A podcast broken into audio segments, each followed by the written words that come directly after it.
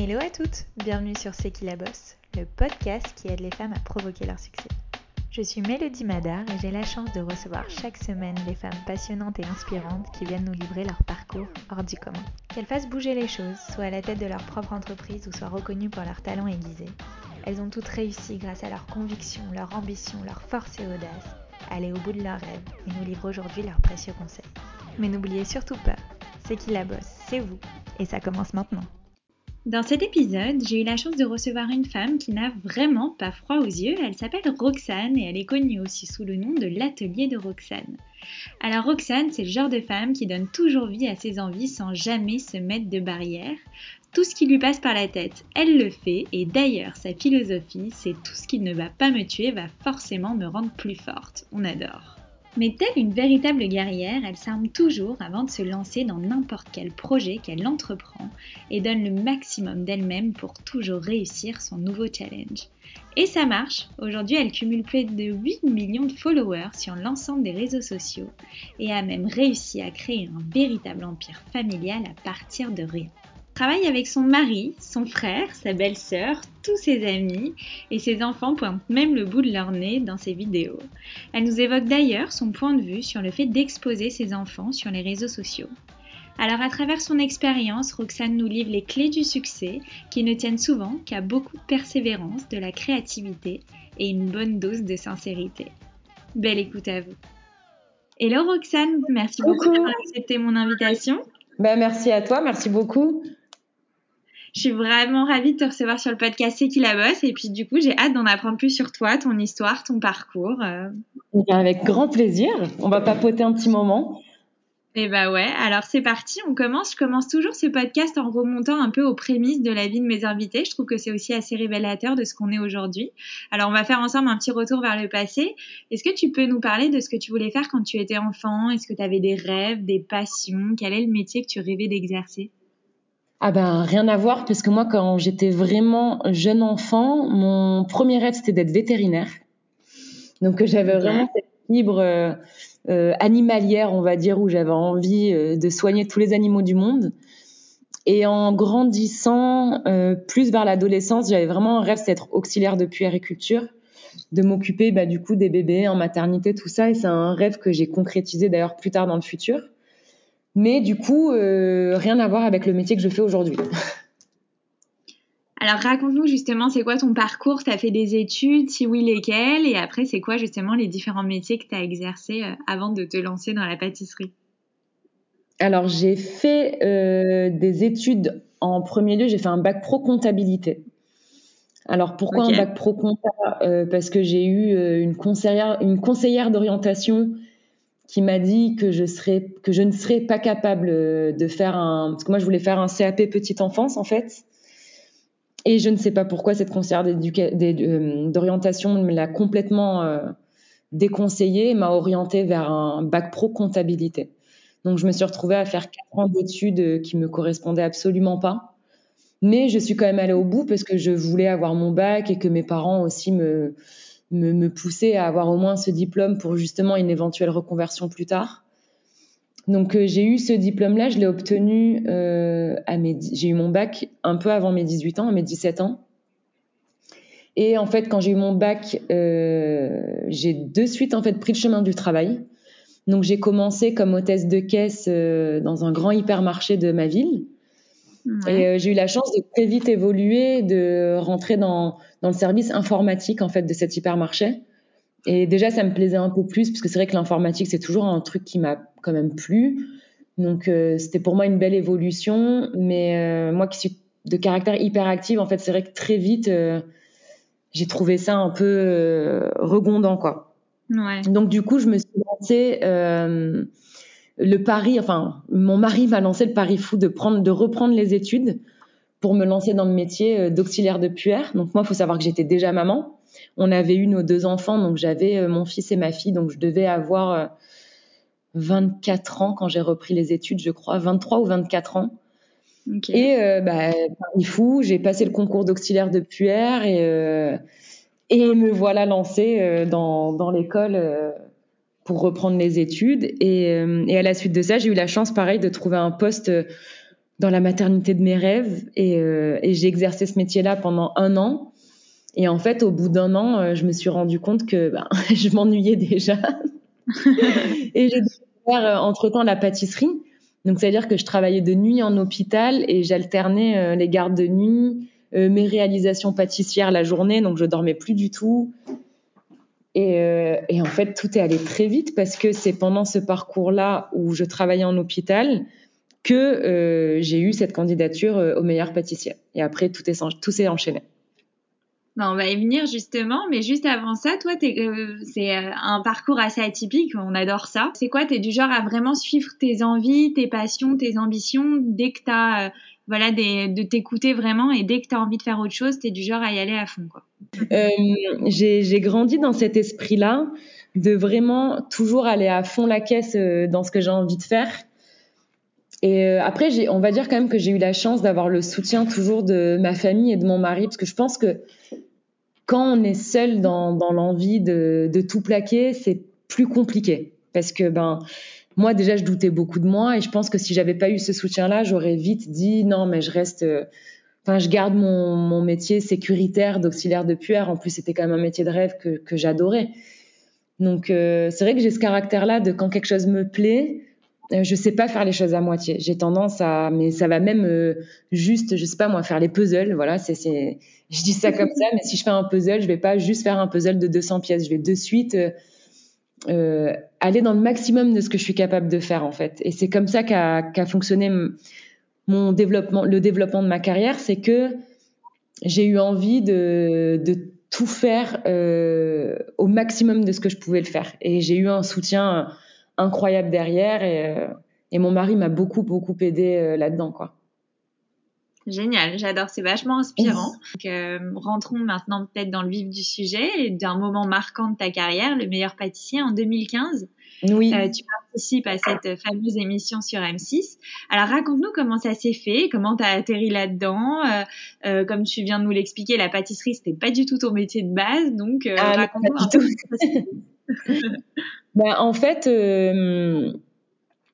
alors moi, j'étais dans le cake design en 2013. Et euh, c'est vraiment une pâtisserie qui est axée sur les gâteaux très décoratifs, en pâte à sucre. Et du coup, je m'étais faite vraiment un cercle d'amis qui étaient du milieu. Et, euh, et, donc en 2015, du coup, oh non, en 2014, il y a eu euh, un article qui est passé pour euh, s'inscrire au casting du meilleur pâtissier. Et j'ai une amie euh, du cake design qui du coup me dit vas-y avec le talent que tu as, tu devrais t'inscrire. Et elle lance ma candidature en fait. Et euh, moi, j'y croyais absolument pas parce que je me suis dit, euh, parce que en fait, j'étais douée en cake design, mais absolument pas douée en pâtisserie traditionnelle. Ça veut dire que même si je savais faire des très beaux gâteaux impressionnants, si tu me disais de faire un millefeuille, euh, enfin les bases de pâtisserie, les crèmes anglaises, les ganaches, tout ça, j'y connaissais rien. Donc du coup, je me suis dit, ils me prendront jamais. Et, euh, et un soir, en fait, le téléphone a sonné. Et c'était euh, une casteuse du meilleur pâtissier et, en fait, au début, j'ai cru que c'était une blague. Donc, euh, j'ai presque raccroché au nez.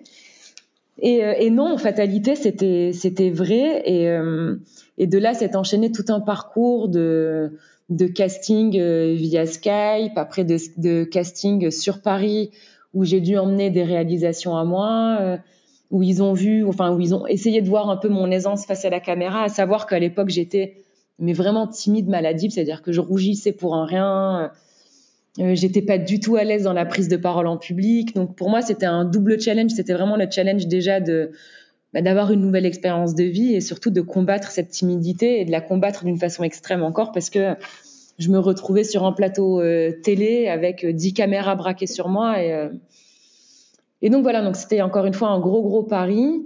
Et, euh, et du coup, ben, j'ai su, je crois, en décembre 2014 que j'étais prise. Et les tournages ont commencé euh, deux, trois mois après, je crois à peu près.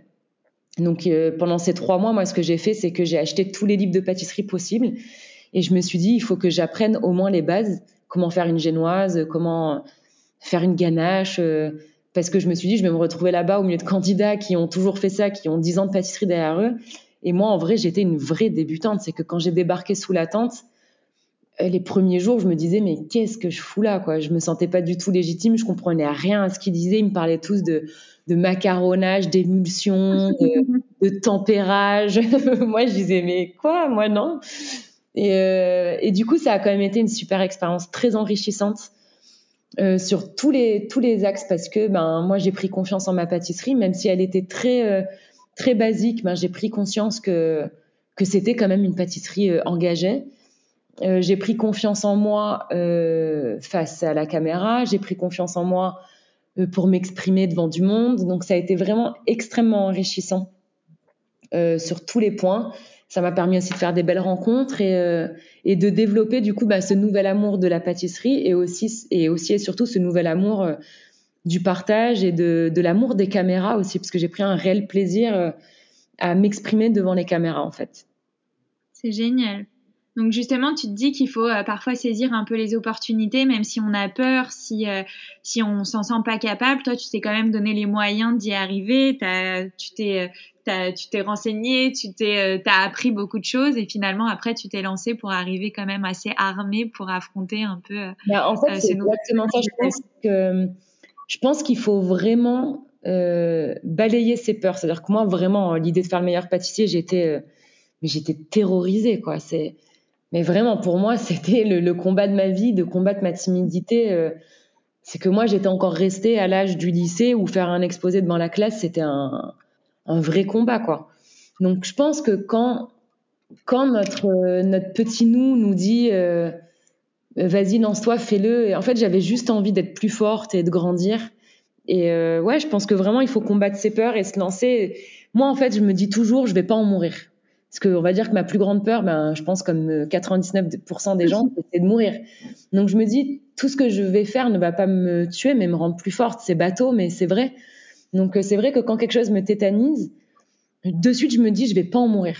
Et, euh, et c'est ce que je dis d'ailleurs à mes enfants maintenant quand ils ont peur de faire quelque chose. Je leur dis, dans tous les cas, au pire, tu vas tomber, tu vas te faire mal, mais tu vas pas mourir. C'est pas quelque chose qui peut te tuer, donc fais-le. Et c'est vrai que c'est comme ça que je que je fonctionne dans ma vie, même encore maintenant. Je vais faire des choses dans mon travail qui me font peur, dans lesquelles je suis pas, je suis pas à l'aise. Mais je vais me dire, je le fais. Au pire, ben, je me rendrai compte que c'est pas un truc qui me plaît. Et au meilleur des cas, ben, c'est un nouvel axe à prendre. Canon. J'aime beaucoup cette philosophie. je vais me l'appliquer à moi-même. Et ben voilà. Euh, bah écoute, rentrons peut-être maintenant dans le vif du sujet, justement ta chaîne YouTube. Donc comme tu l'as dit, après euh, après l'émission, tu décides bah, finalement de créer ta chaîne YouTube où tu partages un peu euh, l'ensemble de tes recettes. Et là, on va dire que c'est un gros succès.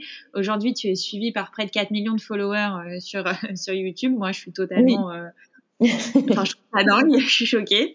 Euh, mais raconte-nous un peu comment euh, comment ça s'est fait les débuts, comment tu t'es dit bon bah c'est parti, je me lance, je vais faire des vidéos euh, sur YouTube et autres réseaux sociaux, euh, je vais partager mes recettes. Raconte-nous un peu tes débuts, tes premières vidéos, c'était où, quoi, comment, raconte-nous.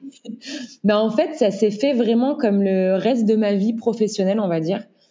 C'est que ça s'est fait sur un vrai coup de tête. C'est que moi, quand je suis rentrée du tournage du meilleur pâtissier, j'avais cette envie de vraiment parce qu'en fait sur le tournage je me suis rendu compte que la pâtisserie on en fait tout un pataquès avec des termes hyper techniques comme l'émulsion, euh, le tempérage, euh, clarifier clarifier les yeux, les œufs. Et, euh, et en fait je me suis dit mais pourquoi est-ce qu'on se la pète à dire des termes comme ça alors qu'en vrai c'est juste casse tes œufs et sépare le blanc du jaune, euh, mélange ton ménage et je me suis dit en fait même moi la pâtisserie m'a fait peur à cause de ces termes. Donc j'ai envie, après mon expérience du meilleur pâtissier, de montrer aux gens qu'en vrai la pâtisserie c'est accessible à tous. C'est que même et encore maintenant, des fois je parle à, des amis qui me disent mais moi je sais pas comment tu fais, mais moi j'ai aucun don. C'est que je fais juste les choses simplement. Il faut du bon matériel et une bonne lecture avec des recettes simples. Mais vraiment la pâtisserie, il y a rien de compliqué. Et du coup, en sortant du meilleur pâtissier, j'avais envie de transmettre ça en fait. Parce que je me suis rendu compte moi en allant en cuisine avec ma fille ou avec mon fils que ça se faisait plus du tout. Mais vraiment de moins en moins qu'il y avait beaucoup moins de parents qui prenaient le temps de ce partage qui est pour moi très fort du coup parce qu'en cuisine on partage beaucoup de choses. Déjà du savoir-faire et beaucoup de rire et vraiment un bon moment. Et je me suis dit j'ai envie d'être capable de retransmettre ça aux gens en fait. Et euh, du coup en rentrant du meilleur pâtissier Euh, j'avais euh, à l'époque un vieux téléphone pourri et je me suis dit, il faut que je me filme et que je fasse des tutos de pâtisserie hyper faciles que les gens vont avoir envie de reproduire. Et du coup, au début, je faisais ça sur Facebook. Et pour dire vrai, ça, je vais passer pour quelqu'un de très has mais en 2015, du coup, je connaissais pas du tout YouTube. Enfin, je connaissais la plateforme, mais euh, j'y allais jamais. Et, et en fait, c'est un ami, un pote, un jour qui me dit, mais pourquoi tu mets pas tes vidéos sur YouTube? Et en plus, il me dit, en plus, tu peux en vivre. Bon, moi, à l'époque, j'étais bah, hyper sceptique, mais je me suis dit, ça me fait toujours un réseau de plus où les gens pourront avoir accès gratuitement à mes contenus. Donc, du coup, je poste mes vidéos euh, YouTube euh, pendant un mois, comme ça, euh, vraiment pour le fun. Et au début, du coup, ma chaîne n'était même pas monétisée parce que je savais même pas que je pouvais monétiser ma chaîne. Donc, c'est vraiment mm-hmm. plus tard qu'un ami m'a dit, mais vraiment, monétise ta chaîne et tu peux en faire un métier. Et, et en fait, très vite, les gens se sont attachés à mon image parce qu'en fait, j'ai commencé la chaîne YouTube avant la diffusion de l'émission. C'est-à-dire que j'ai lancé ma chaîne, l'émission du meilleur pâtissier n'était pas encore diffusée. Ok. Euh, quand... Donc, c'est-à-dire que j'ai commencé à être connue sur YouTube, les gens ne savaient même pas que j'allais faire euh, le meilleur pâtissier. Donc, c'est ça qui était assez drôle. Génial. Et, et, ça a permis aussi aux gens, quand j'étais sur YouTube, d'ensuite me connaître euh, à la télé différemment. Mais d'ailleurs, j'ai énormément de mes abonnés qui savent même pas que j'ai fait le meilleur pâtissier. C'est ça qui est. J'aimerais comprendre le passage justement de Facebook euh, à YouTube. Euh, il y a plein de personnes, dont moi d'ailleurs, qui disent que chaque réseau euh, social a vraiment ses codes. donc du coup, c'est très difficile de poster une vidéo qui était à vocation de Facebook, de la mettre sur YouTube parce que les formats sont pas les mêmes, la durée n'est pas la même, les montages ne sont pas les mêmes. Donc comment tu as réussi justement à finalement retranscrire tes vidéos que tu faisais d'abord sur Facebook, à les mettre un peu au, au goût YouTube? Bah en fait, je pense que ça va rejoindre du coup euh, l'idée globale de ce que je suis et ce que je disais au début, c'est que vu que je suis quelqu'un qui, par exemple, quand je vais me lancer sur Facebook, je vais pas juste ouvrir ma page. C'est-à-dire que je vais euh, lire des articles pour comprendre l'algorithme de Facebook, comprendre comment ça fonctionne, euh, chercher à comprendre ce que veulent les gens qui me suivent. Donc du coup, j'avais vraiment réussi déjà à développer ça sur Facebook. J'avais une vraie communauté engagée. Et pareil, du coup, quand j'ai pris la décision de me lancer sur YouTube, avant de me lancer, pour moi, il n'y avait aucun intérêt de mettre le même contenu sur Facebook que sur YouTube. Donc du coup, j'ai vraiment étudié la chose et dès le début, euh, j'étais pas, euh, c'était pas, c'est ça qui est cool aussi, c'est que j'étais pas hyper perfectionnée, que quand on m'a suivi depuis le début, on voit mon évolution sur YouTube qui est vraiment flagrante. Mais malgré ça, j'avais déjà deux communications complètement distinctes. Et c'est là la difficulté de mon travail aujourd'hui aussi, c'est que je suis sur tous les réseaux, mais que après moi après c'est mon avis je, je, refuse de faire le même contenu sur tous mes réseaux parce que je trouve qu'il y a aucun intérêt déjà pour moi il y aurait aucun aucun épanouissement perso. Et pour les gens qui me suivent je me dis moi pour moi il y aurait rien de fun à suivre une nana qui me met tout pareil sur les mêmes réseaux. Donc j'ai diversifié par exemple sur Facebook je faisais des vidéos où on voyait que mes mains. Euh, sur YouTube c'est ce que je faisais aussi au début mais après très vite quand même j'ai montré mon visage et sur YouTube, j'étais vraiment plus sur des longues explications, plus en détail. Euh. Donc c'est vrai que sur chaque réseau, il faut une communication différente. Et, euh, et même en fait, c'est vrai que je m'exprime pas de la même façon parce que je sais que j'ai pas la même communauté. Sur Facebook, j'ai pas du tout la même tranche d'âge que sur YouTube ou que sur Instagram. Donc euh, en fait, j'ai vraiment pas la même communication sur chacun de mes réseaux et j'ai appris ça dans le temps, mais aussi très rapidement parce que j'ai ce côté autodidacte. Euh, où voilà, où c'est vrai que bah, je peux passer des heures à lire des articles sur. Bah, j'ai appris à, à, éclairer un studio de tournage, à filmer. Tout ça, je l'ai appris toute seule. C'est vraiment que j'ai appris tous ces corps de métier. Euh... Enfin, au début, j'étais seule. Je tournais mes vidéos, je montais mes vidéos, donc j'ai appris le montage. C'est vrai que quand j'en parle, là, je réalise que j'ai appris beaucoup de choses en peu de temps, mais. Euh... Ouais, tu passes par tous les métiers, ouais. Mais je pense que quand c'est passionnel et qu'on prend du plaisir à le faire, on le fait sans compter. Moi, c'est vraiment ce que j'ai fait, c'est apprendre toutes ces facettes de métier, euh, je le faisais de façon passionnelle et du coup, ça, ben, je pense que c'est pour ça aussi que ça a marché, c'est qu'il y avait un vrai partage. C'est que j'ai pas commencé YouTube dans le but d'être connu et d'en vivre, mais pas du tout. Ça a jamais été un objectif de vie, c'est que ça s'est fait naturellement et je pense que c'est pour ça aussi que ça a marché. C'est que j'ai jamais rien fait avec la réflexion de cartonner. Voilà, moi je l'ai fait avec une réflexion euh, d'avoir un partage et euh, et voilà, en, vrai c'est ça, vraiment que ça. Donc donc je pense que c'est ce qui a contribué au succès. Franchement, je trouve que tu as un brin de folie, mais tu vois, avec toujours les pieds sur terre, et ça, je trouve ça vachement bien. Le fait que tu donnes vie à tes envies, un peu comme tu le sens, comme tu as envie, euh, sans te mettre de barrières, mais en même temps, quand tu te lances dans quelque chose, tu te prépares. Genre, c'est un peu comme un combat, tu vois, tu t'armes et puis après, tu es là pour affronter et un peu euh, vivre, euh, vivre ton combat et, et souvent y arriver. Donc, euh, j'adore ça. tu parlais tout à l'heure un peu du, du matériel au début pour tes vidéos. je sais qu'il il y a beaucoup de femmes qui nous écoutent aujourd'hui qui ont peut-être elles aussi envie de se lancer sur les réseaux sociaux, sur YouTube notamment. Est-ce qu'au début, tu avais investi dans un gros matériel? Comment tu as réalisé tes premiers bah, montages? Comment on fait quand on débute? Est-ce que euh, est-ce qu'il faut investir ou est-ce qu'on peut faire avec les moyens du bord? Ben moi, en fait, je pense que c'est important de faire avec les moyens du bord. Parce que euh, déjà, ce qui est fort, je trouve, c'est quand les gens voient notre évolution. Et moi, je pense que c'est ce qui a plu aussi, c'est que j'ai commencé avec rien, quoi. Vraiment, moi, je tenais ma caméra d'une main, euh, je fouettais mon mélange de l'autre main. Et déjà, je trouve qu'on grandit comme ça, on apprend comme ça. Et je trouve que c'est un peu le défaut des réseaux maintenant c'est que quand on débarque sur les réseaux, tout est trop lisse et trop parfait. Et en fait, moi, ça me dérange dans le sens où quand je, quand quelqu'un débute, j'ai envie de voir ses galères, euh, voir un plan un peu tordu, une caméra qui est pas ouf, un, ton qui est, un son qui est pas top, et justement de suivre l'évolution au fur et à mesure. Donc, je pense que quand on veut se lancer, faut justement pas avoir honte du fait bah, qu'on se lance, qu'on est débutant, et que au début on maîtrise pas bien la chose. Moi, euh, j'ai commencé avec zéro investissement, parce que je filmais de mon téléphone, j'avais pas de micro, j'avais pas de lumière, et n'empêche que ben aujourd'hui je suis là où j'en suis. Donc bien sûr maintenant il y a, il y a du gros investissement matériel parce que euh, la mise en avant n'est plus la même et que même moi personnellement j'ai eu envie de proposer un contenu plus quali. Mais je pense que quand on se lance, c'est important de d'oser et de le faire spontanément sans tout préparer. C'est vrai que moi, je me prépare dans le sens où je m'intéresse à ce que je fais, mais après, je suis un peu tête brûlée et quand je me lance, euh, je me lance en sachant que je prends un gros risque. Et, euh, non, je pense que c'est important aussi de pas trop préparer et de, de le faire spontanément. Bah, génial. Euh, ce qu'on aime bien aussi sur C'est qui la bosse, c'est donner un peu des astuces concrètes. Alors, est-ce que tu as un peu des petits tips, mais vraiment, tu vois, qu'on peut s'appliquer pour justement réussir à percer sur YouTube ou sur les autres réseaux? Ben, En vrai, je pense que j'aurais eu envie de dire avoir confiance en soi, mais c'est pas vrai parce que euh, justement, je trouve que les réseaux c'est très bénéfique pour ça. C'est que moi, ça m'a vraiment aidé à prendre confiance en moi. C'est autant, tu vois, dans, dans ce qu'on entend dans les réseaux, ça peut être vraiment destructeur quand quand c'est mal utilisé, qu'on n'est pas préparé à ça.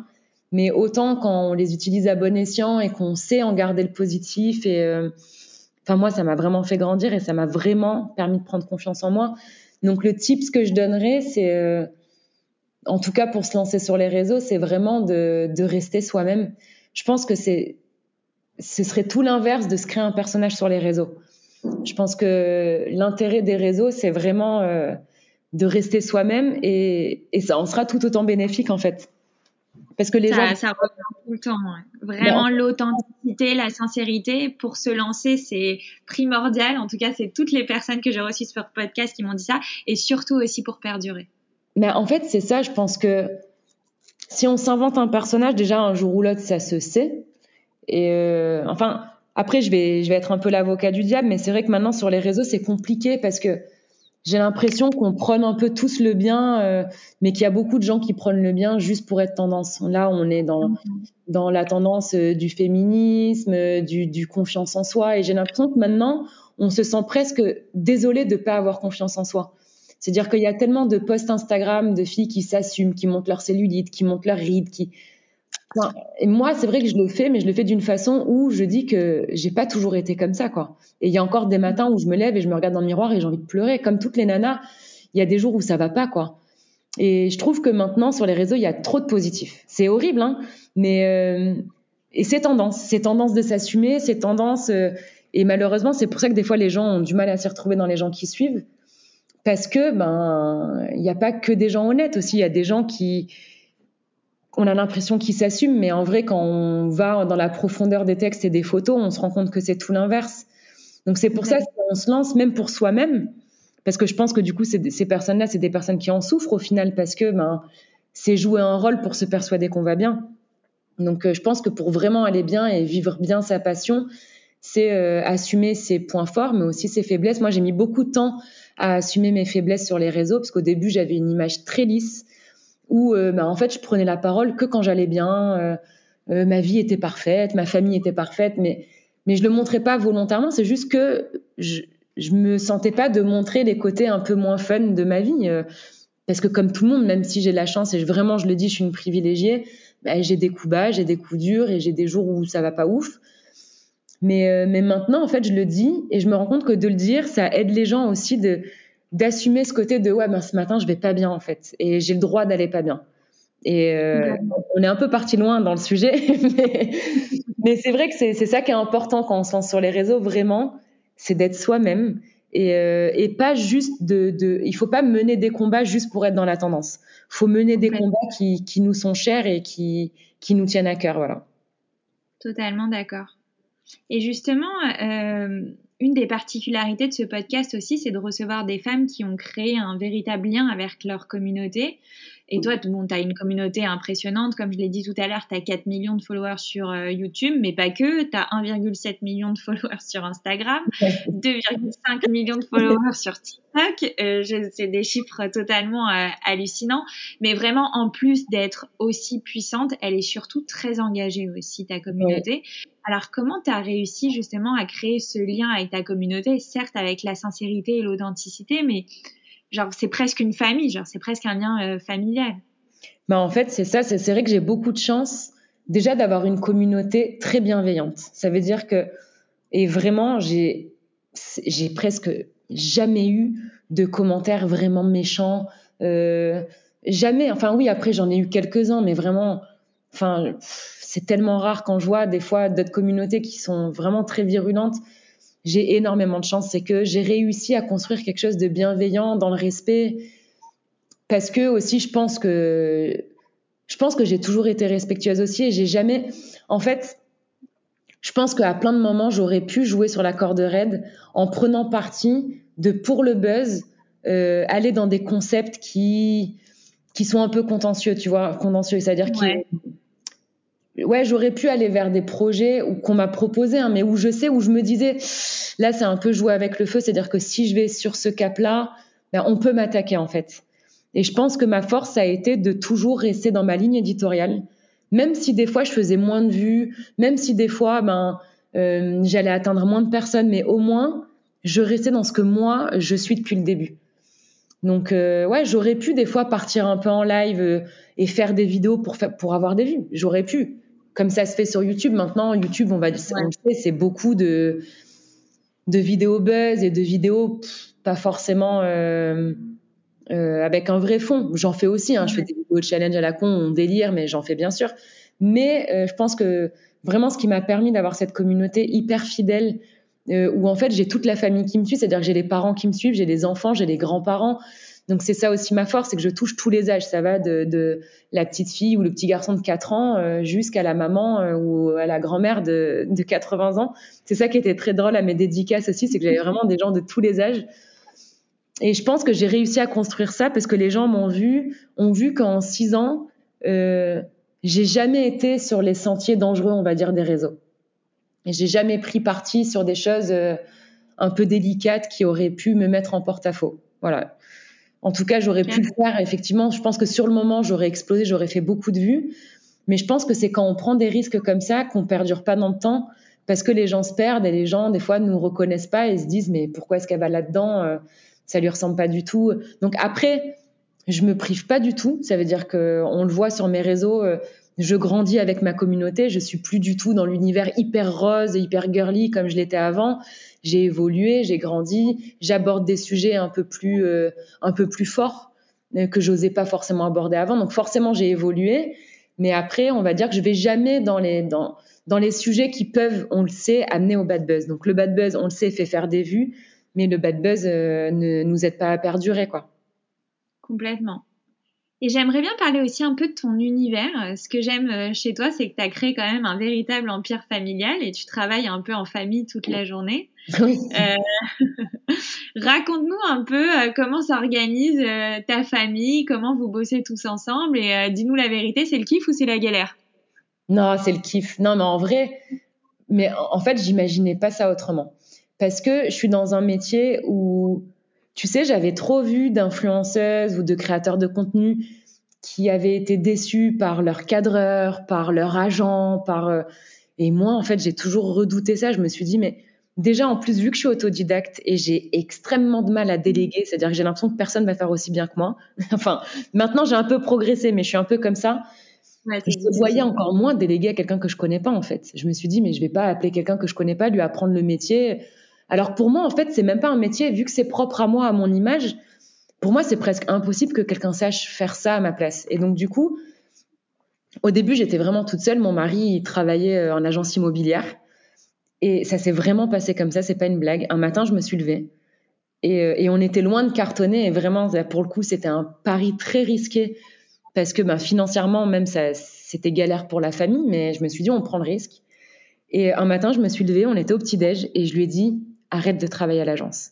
Et là, il me regarde, il me dit, arrête tes conneries, qu'est-ce que tu me racontes? Et je lui dis, non, vas-y, plaque tout et viens, on travaille ensemble. Alors, sachant que moi, j'ai toujours dit que je ne travaillerais jamais avec mon mari parce qu'on s'entretuerait. Donc c'était ah moi je peux pas travailler avec mon mari, hein, j'ai peur, non Non, moi je m'étais dit mais ça va être horrible, on va s'engueuler tout le temps. Et d'un côté, mon, mon, mari, il a ce côté-là, euh, il est fort en développement, en idées, en, enfin il est très inventif. Donc je me suis dit vraiment on peut être très complémentaires. Et donc il a lâché son boulot, je crois, en 2016, fin 2016 un truc comme ça. Et depuis, on travaille ensemble. Mais ça veut dire que là, tu vois, on n'est pas ensemble ce matin, mais c'est extrêmement rare. C'est, en fait, je fais rien sans lui. On est tout le temps. Il fait quoi justement? Ben déjà maintenant il est avec moi dans les vidéos, donc ça veut dire que vraiment on a, on a, ce concept maintenant en couple où que les gens ont adoré aussi. Et moi, j'adore tourner avec lui. Loïc est très drôle en vidéo. Ça, il faut pas qu'il l'entende parce que sinon après, il va prendre trop la confiance. Mais on a réussi à développer ce truc en couple. On, on s'éclate. Donc euh, déjà, il a cette prise de parti où il est aussi lui sur Instagram présent et sur YouTube. Et, euh, et après, il va surtout gérer euh, toute la partie, euh, les contrats de mes, ben, les, les, contrats que j'ai avec les marques. Euh, la création du contenu, il va beaucoup bosser avec moi sur la, les idées qu'on peut avoir. Euh, en fait, en fait, honnêtement, il fait un travail de fou. Il s'arrête jamais. Il va faire tous les rendez-vous téléphoniques. C'est vraiment lui qui gère en fait le développement de ma marque. Moi, je suis plus dans le côté, moi, je suis plus faux folle à, je m'amuse. et lui, on va dire que c'est plus le patron qui me cadre et qui me dit, attends, c'est bien beau de s'amuser, mais il faut qu'on fasse un truc qui va perdurer dans le temps. Et voilà, lui, en fait, il pense plus à l'après et moi, je vis vraiment au jour le jour. Donc, c'est pour ça qu'on est hyper complémentaires. Moi, quand je pense futur, ça me fait toujours un peu flipper. Je suis toujours à dire, ouais, mais on ne sait pas, dans dix ans, on sera. Et lui, vraiment, il, il, il, nous permet de créer des projets où on sait que dans dix ans, on fera ça, on fera ça, on sera tranquille. Donc, ouais, non, c'est vraiment un pilier euh, hyper important. Et donc, on travaille vraiment dans un cercle familial et, et amical parce qu'en vrai, on est une toute petite équipe. Bon, là, en vrai, depuis euh, un mois ou deux mois, je suis avec le studio 71. Donc, c'est euh, mm-hmm. c'est euh, TF1, en fait, qui travaille avec nous et qui va nous aider aussi dans la recherche des partenariats. Mais en vrai, sinon, j'ai toujours refusé d'avoir un agent, donc j'ai pas d'agent. Euh, et, je, et en vrai, l'idée d'avoir un agent m'angoisse un peu. C'est vraiment pas un truc que, que j'affectionne, en tout cas moi, dans mon développement perso. Donc, on va dire que mon agent, c'est mon mari. Ça, pour le coup, c'est un peu compliqué. Parce que des fois, quand il doit me dire des choses comme, euh, je sais pas moi, t'as ça, ça à faire et que j'ai pas envie, bah, si c'est mon agent qui me le dirait, je serais là en mode ouais, je vais le faire. Mais vu que c'est mon mari, euh, je lui dis clairement qu'il me saoule un peu avec ses, avec ses trucs. Quoi. des fois, c'est un peu compliqué, mais on le gère plutôt très bien. Et du coup, on a une toute petite équipe de travail. Il faut savoir que bah, j'ai mon frère qui va gérer, bah, du coup, qui, qui tourne les vidéos et qui fait mes montages. Et maintenant, il gère aussi ma chaîne Twitch. Euh, il, a un peu, en fait, on est tous des couteaux suisses, c'est-à-dire qu'on gère tous plusieurs choses. Donc j'ai mon frère, j'ai ma belle-sœur, euh, j'ai ma meilleure amie, il y a le meilleur ami de mon mari. Et, euh, et voilà, j'oublie J'adore, j'adore. Vous travaillez en famille, entre amis et dans la bonne humeur. Quoi. Voilà. Bon après, c'est sûr que en fait, il y a d'autres difficultés parce que ben, au début, travailler en ami, en famille, c'est aussi euh, la difficulté de dire les choses quand ça va pas c'est que moi j'avais beaucoup de mal à verbaliser et à, et à le dire quand c'est délicat quand par exemple ton frère euh, il fait un truc qui te va pas euh, c'est dur de dire à ton frère non mais ça faut pas que tu le fasses comme ça je préfère que tu le fasses comme ça et même à ton ami en fait, moi, j'avais du mal d'ordonner, de dire aux gens, ben, aujourd'hui, il faut que tu fasses ça, ça, ça. Vu que c'est mes amis, en fait, moi, je me sentais pas légitime de leur dire ça et j'avais peur qu'ils se disent pour qui elle se prend, quoi. Et en fait, non, bien sûr, nous, la chance qu'on a avec nos amis et la famille, c'est qu'on parle beaucoup. Et eux, les premiers, m'ont dit non, au contraire, il faut que tu nous dises ce que tu veux pour justement qu'on arrive à faire quelque chose de fort.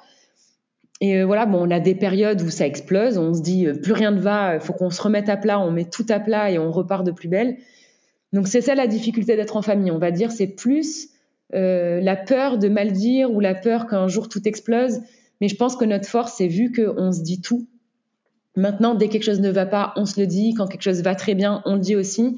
Mais en fait, euh, pour nous, c'est vraiment notre force en fait d'être en famille, entre amis, parce qu'il y aura jamais de coups bas et que surtout en fait pour moi la priorité c'est que je sais que avant tout ils sont là pour moi en fait.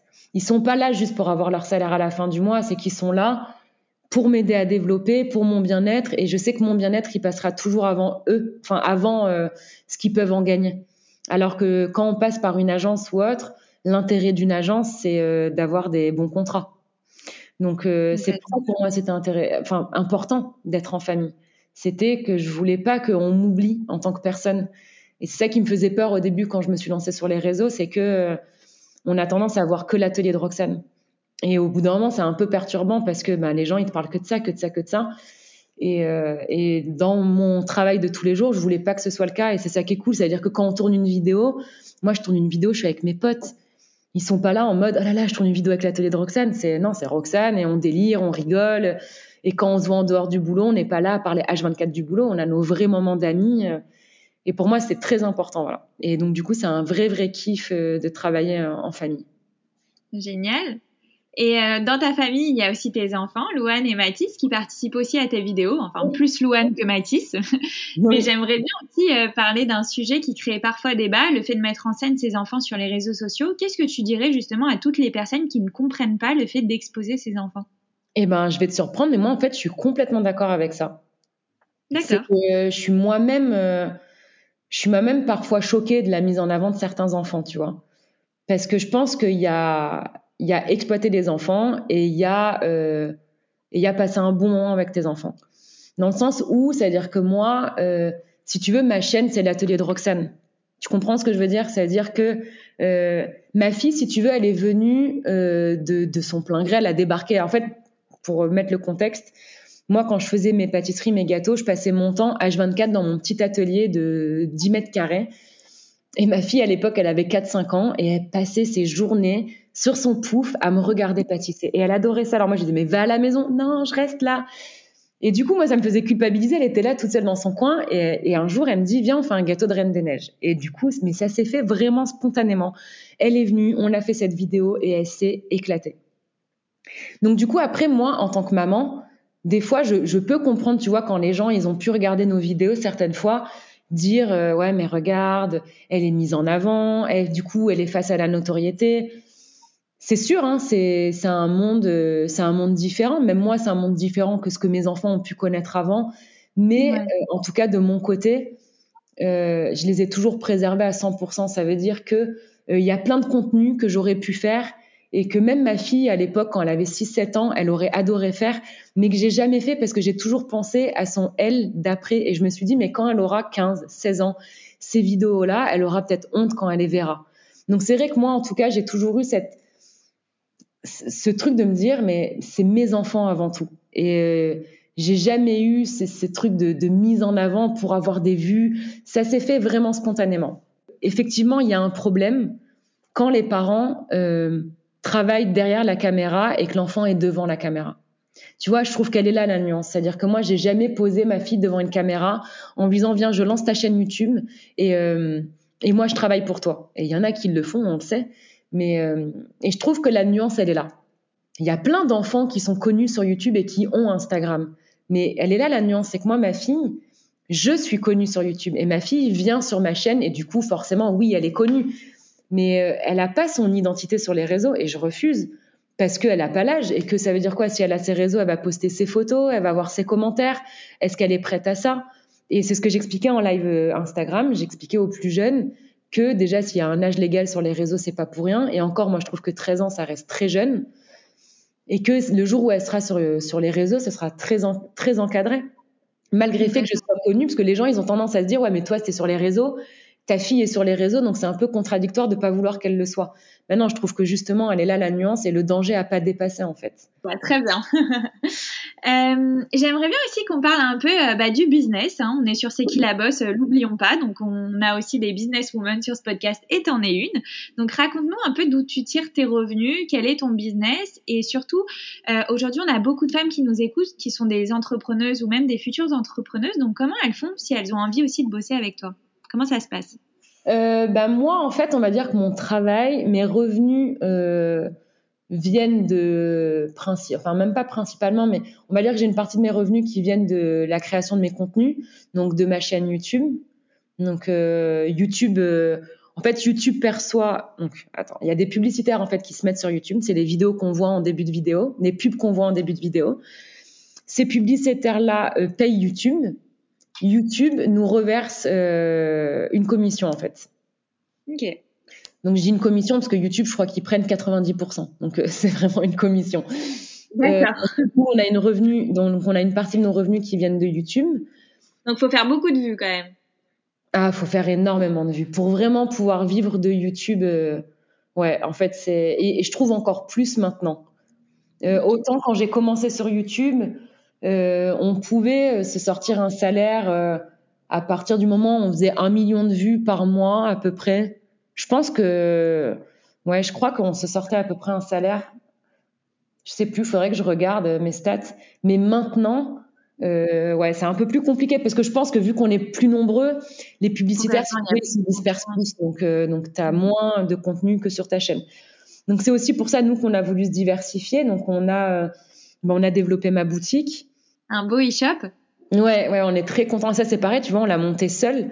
C'est mon mari qui l'a monté et c'est le meilleur pote de mon mari qui gère tout tout seul. C'est-à-dire qu'on a un local et il gère euh, l'emballage, l'expédition seul.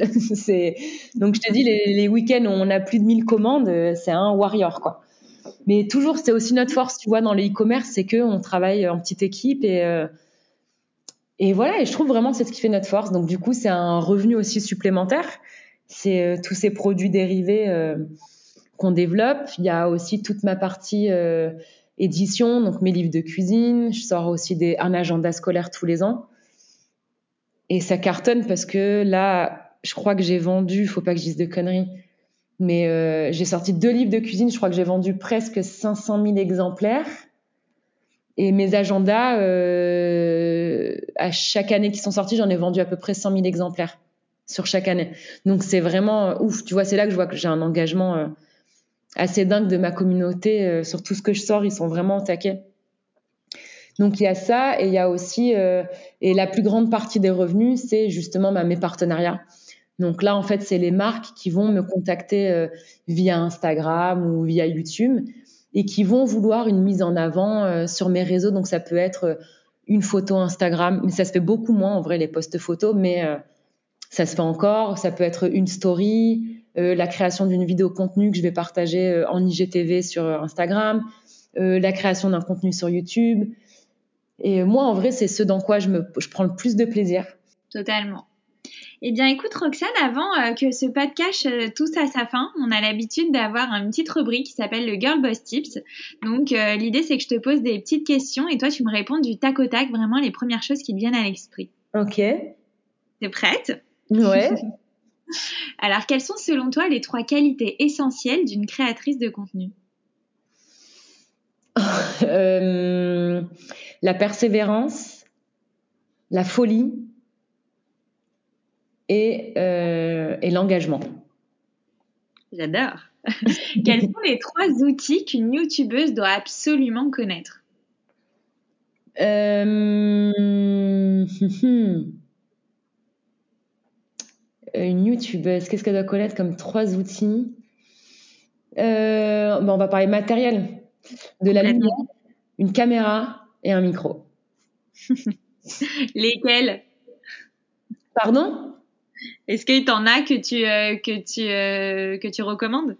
Oh, alors non, franchement, je change de matériel tous les mois, donc je suis pas un bon exemple à suivre. je suis jamais satisfaite.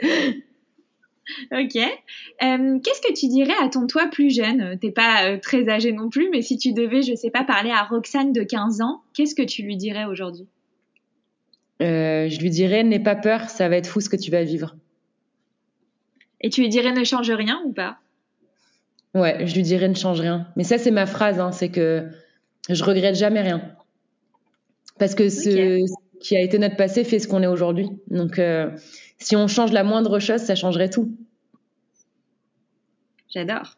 Et C'est qui la bosse C'est justement le podcast qui aide les femmes à provoquer leur succès. Alors j'aime bien poser cette question. Qu'est-ce que signifie le, pour toi le succès?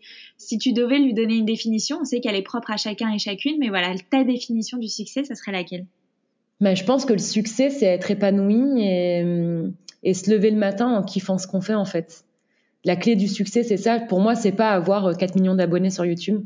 Pas du tout. C'est moi mon succès perso, il est dans mon épanouissement et et dans la joie que j'ai de me lever tous les matins en allant travailler, comme un médecin euh, peut ressentir le matin en allant au travail, ou, euh, ou une commerciale, ou n'importe qui qui kiffe son métier.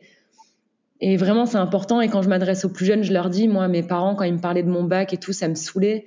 Mais c'est trop important, qu'il y ait des études ou pas, mais de se lancer dans la voie qu'on aime pour avoir ce succès-là et le bonheur de se lever le matin et de kiffer son travail, c'est un vrai privilège, quoi. Génial. Eh bien, écoute, euh, Roxane, le podcast euh, touche à sa fin et j'ai aussi l'habitude de le terminer toujours de la même façon. Alors, est-ce qu'il y a quelque chose que tu aimerais nous partager, un dernier conseil, je sais pas, une citation, un mantra qui t'anime au quotidien et que, euh, et que tu pourrais nous partager? Alors, ça va être très cucu, mais euh, ça rejoint un peu ce que je te disais tout à l'heure. C'est moi j'ai cette phrase depuis que j'ai 14 ans en tête. C'est vis chaque jour comme si c'était le dernier. Et c'est pour ça que je pense que j'ose euh, la prise de risque, dans le sens où je me dis toujours euh, si je le prends pas aujourd'hui, j'aurai peut-être plus l'occasion de le prendre. Donc c'est vraiment le bonheur, il est éphémère. Il y a vite des choses qui peuvent tout venir chambouler. Donc en fait, faut profiter vraiment et, et ces instants de bonheur et les journées qui sont vraiment cool faut, faut les savourer du début à la fin et à 100%. Eh ben, j'adore.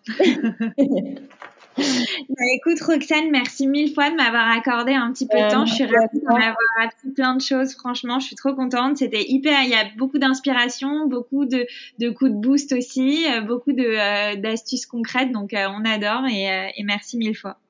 Bah, merci à toi. C'était trop cool. Voilà les filles, ma discussion avec Roxane est maintenant terminée. Quant à nous, on se retrouve très vite la semaine prochaine pour un nouvel épisode du podcast C'est qui la bosse?